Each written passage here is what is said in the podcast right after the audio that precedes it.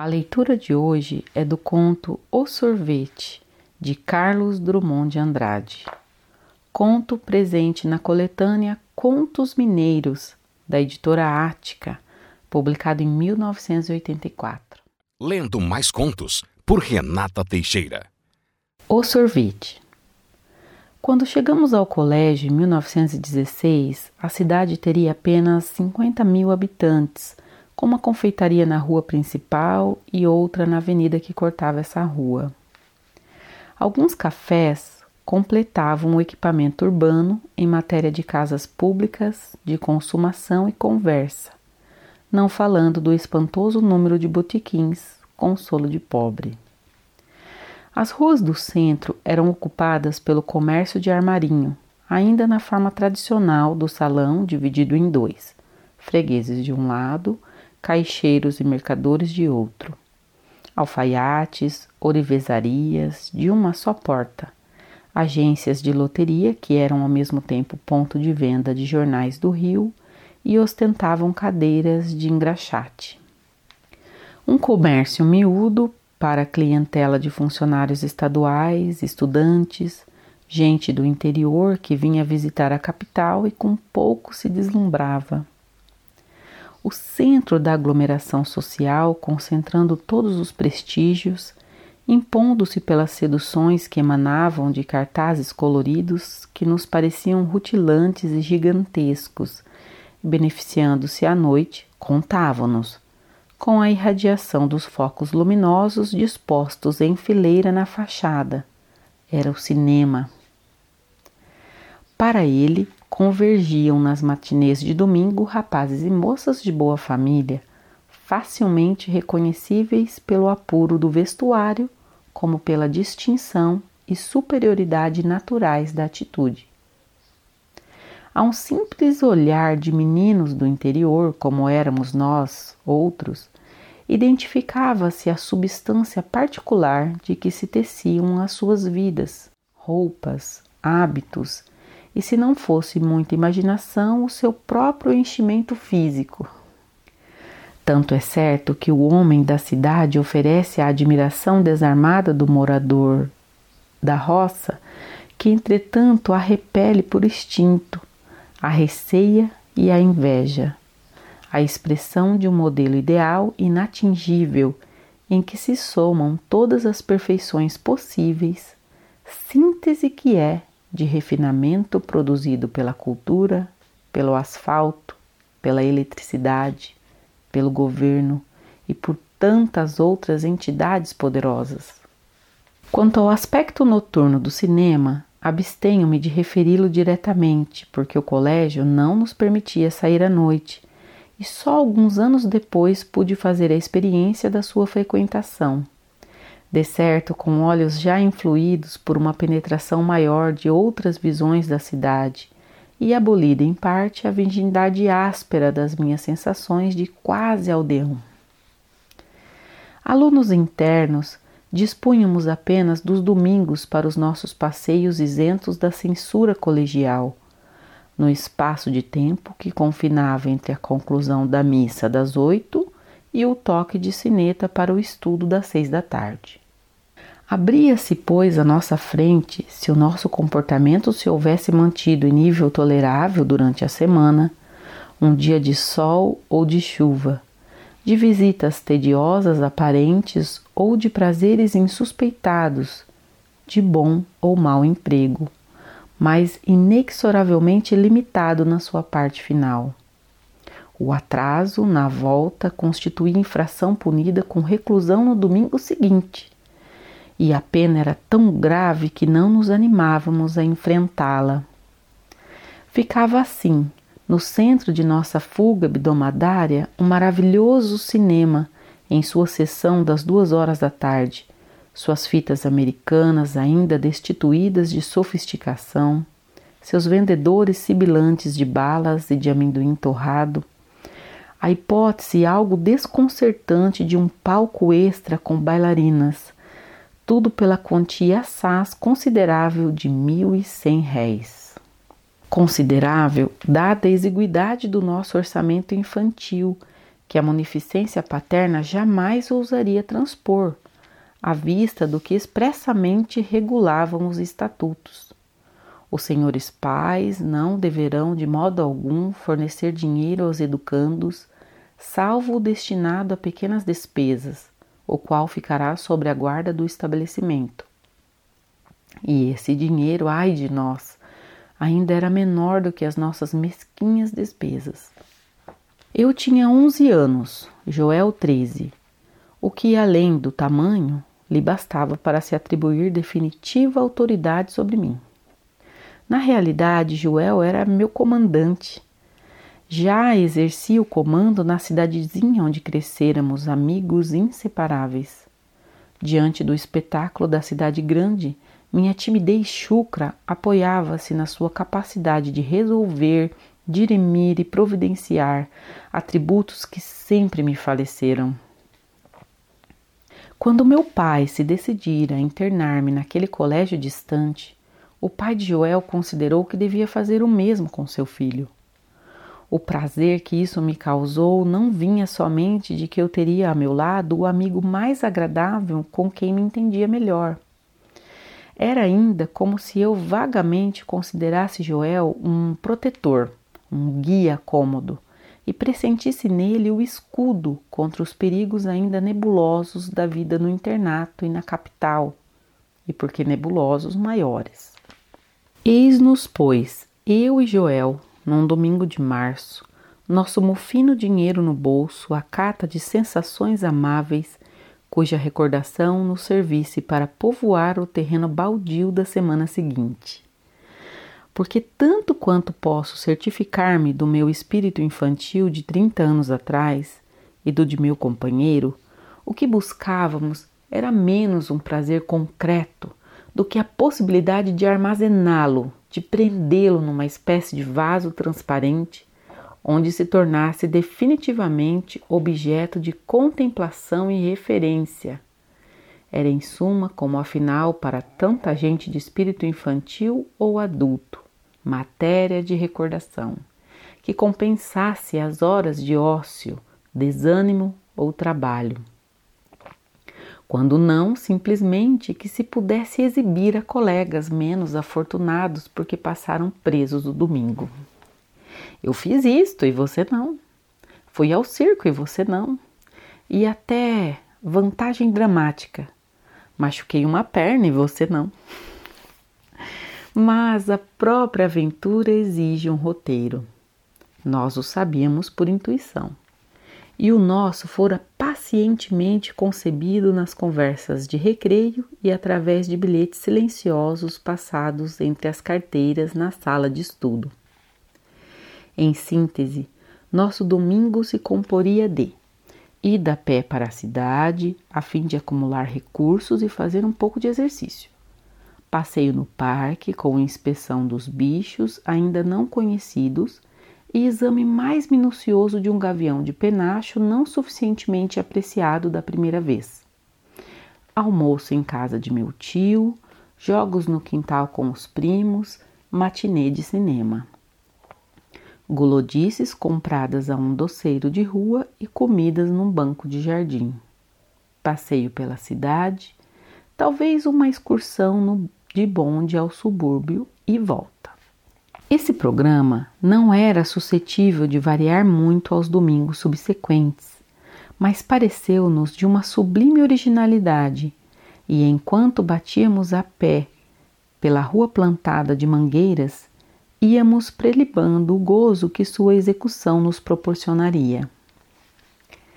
Sim, nenhuma das operações de que se compunha o programa parecia por si mesma extraordinária mas à medida em que iam consumando, ficavam registradas em nós como outros tantos episódios memoráveis, cujo esplendor atravessaria as horas mornas, projetando-se para além da mediocridade de nossos destinos.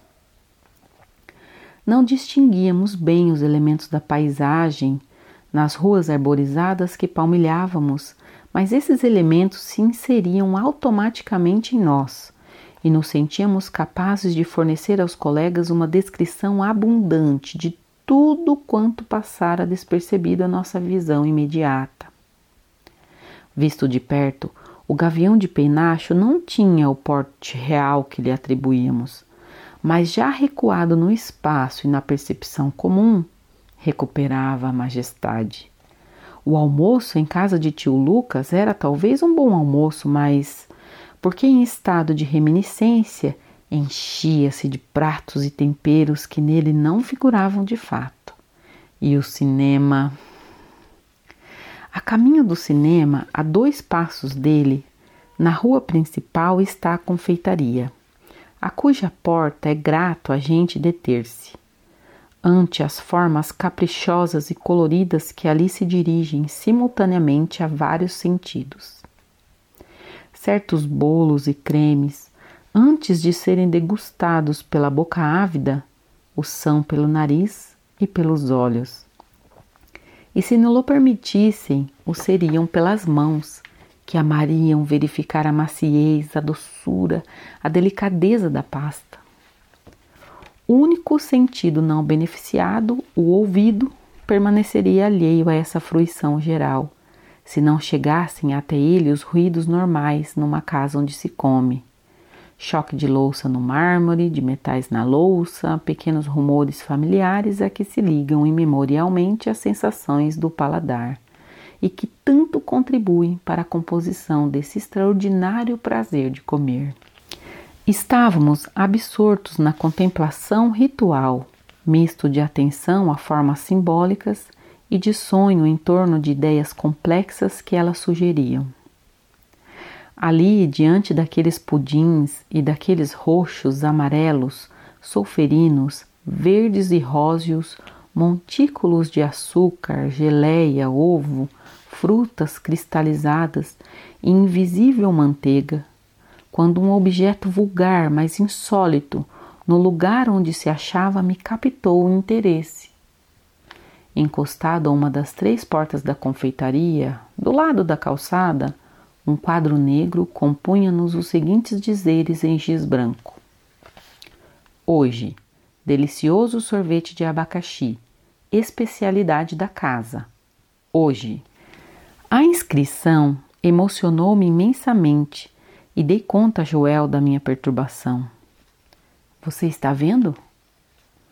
Aparentemente, Joel não se deixaria invadir pelo sortilégio das palavras, sua superioridade. Delicioso sorvete de abacaxi. Nunca tomei disso. Eu também não, respondeu o fortíssimo Joel. Deve ser porcaria. Eu sabia que Joel falava da boca para fora e que a ideia de sorvete exposta de maneira tão súbita e tão estranha a ele quanto a mim próprio não lhe podia ser indiferente e muito menos repugnante maliciosamente procurava cativá-lo no interesse de uma profunda alteração de nosso programa, a saber, cancelaríamos a sessão de cinema e com os fundos disponíveis atacaríamos o sorvete de abacaxi. Notei que outra coisa não desejava Joel, mas é da psicologia do chefe que muitas vezes prefere conceder por magnanimidade o que contava fazer por vontade própria.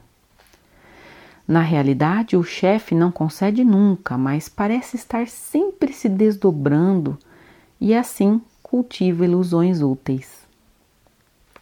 Meu desejo de trocar o cinema pelo sorvete era, porém, tão evidente que Joel receou talvez satisfazer o seu de um modo que parecesse capitulação real a um subordinado. Estas coisas imagino hoje, porque então não achei sentido na firmeza com que ele comandou. A gente já tinha resolvido ir ao cinema, agora o jeito é ir. O sorvete fica para domingo que vem.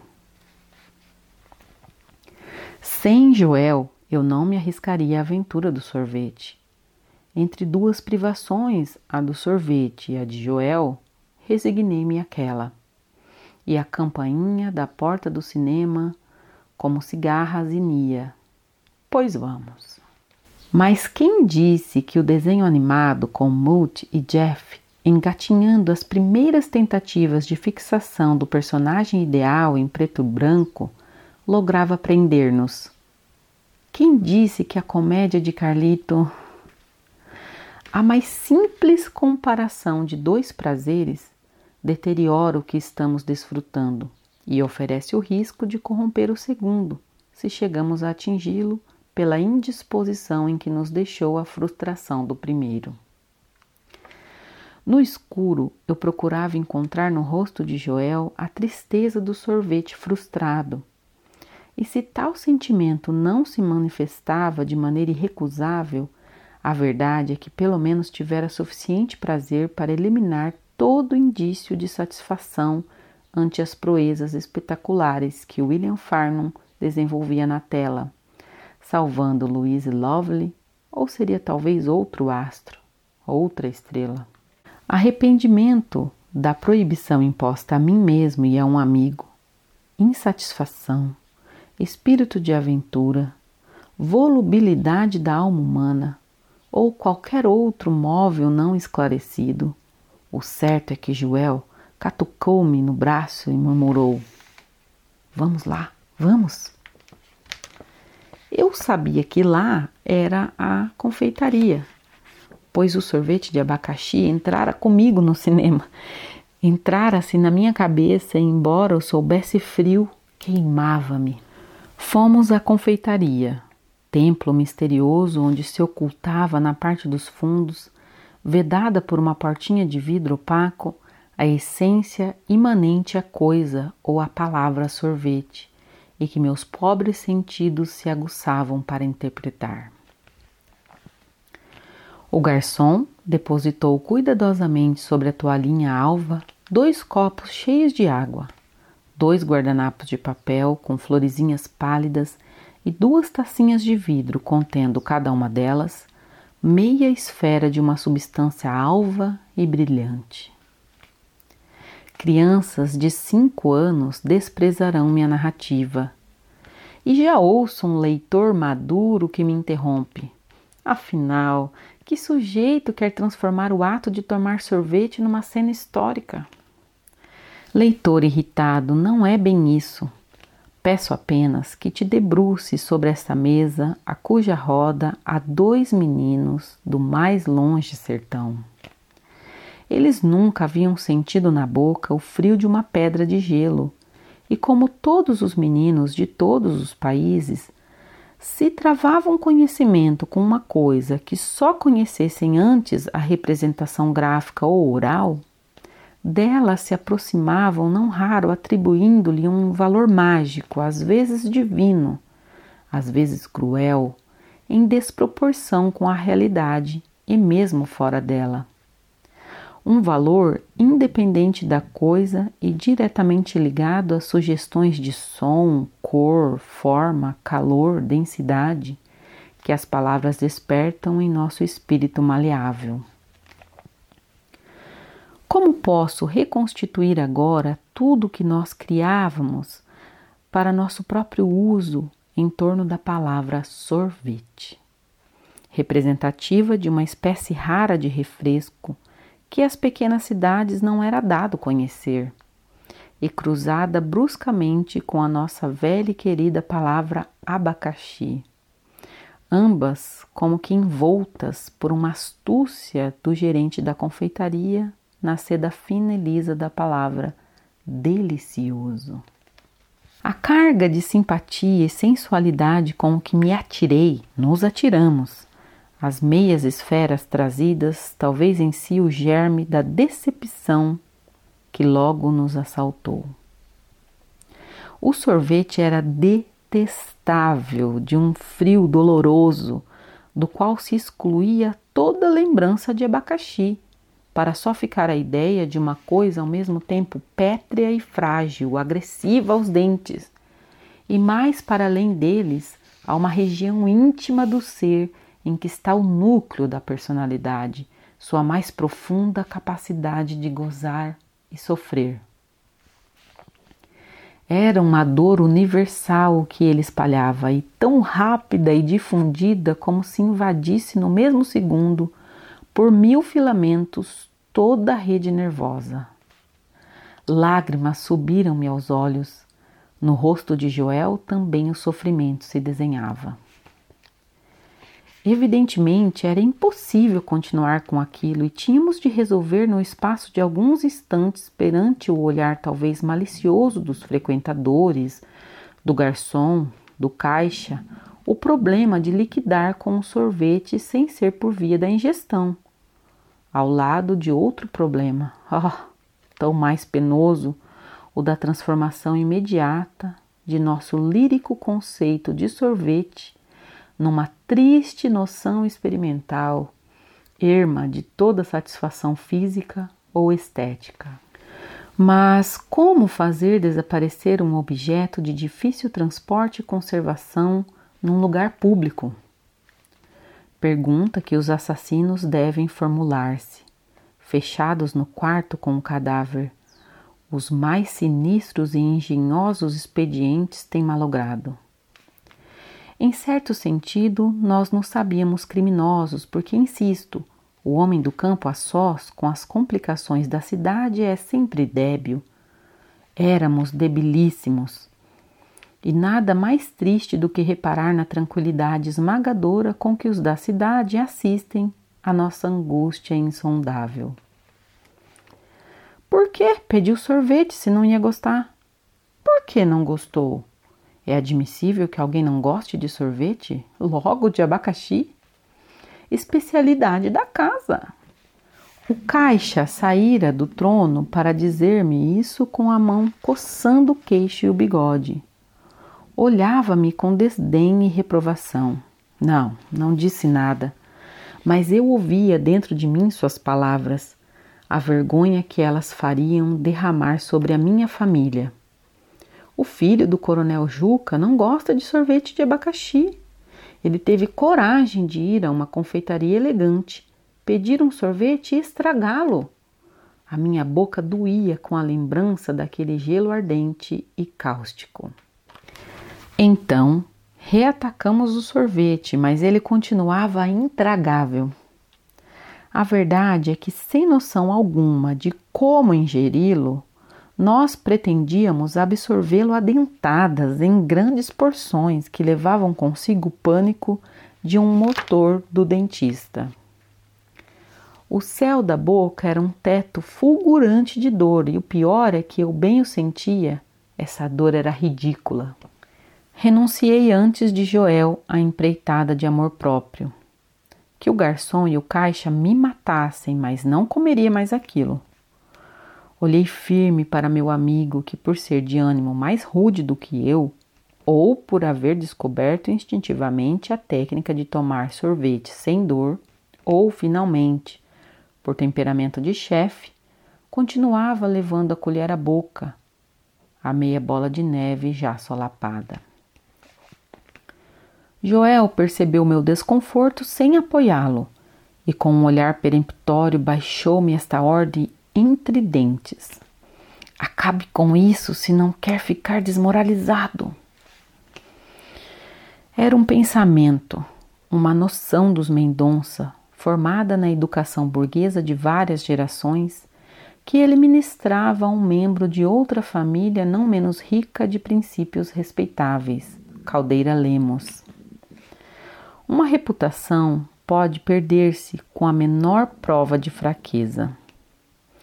Há um orgulho de família, de pessoa, que o indivíduo recebe no berço e tem que sustentar. Joel tirava seu comportamento numa situação assim imprevista do corpo de doutrina dos Mendonça e me lembrava que eu devia fazer o mesmo. Sucede que aquilo que nos é penoso fazer por iniciativa própria, mas sabemos necessário, se torna fácil de executar quando um poder estranho nolo determina. Todo o encanto do sorvete estava perdido. Mas restava um dever do sorvete a cumprir. Um dever miserável.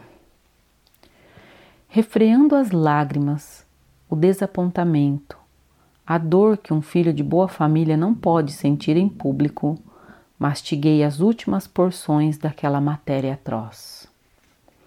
Joel olhou-me de novo, já agora aprobativo e cordial. Ele também sofrera bastante, mas a vida é um combate. O garçom aproximou-se. Joel pôs a mão no bolso, perguntou quanto era. O dinheiro não chegava.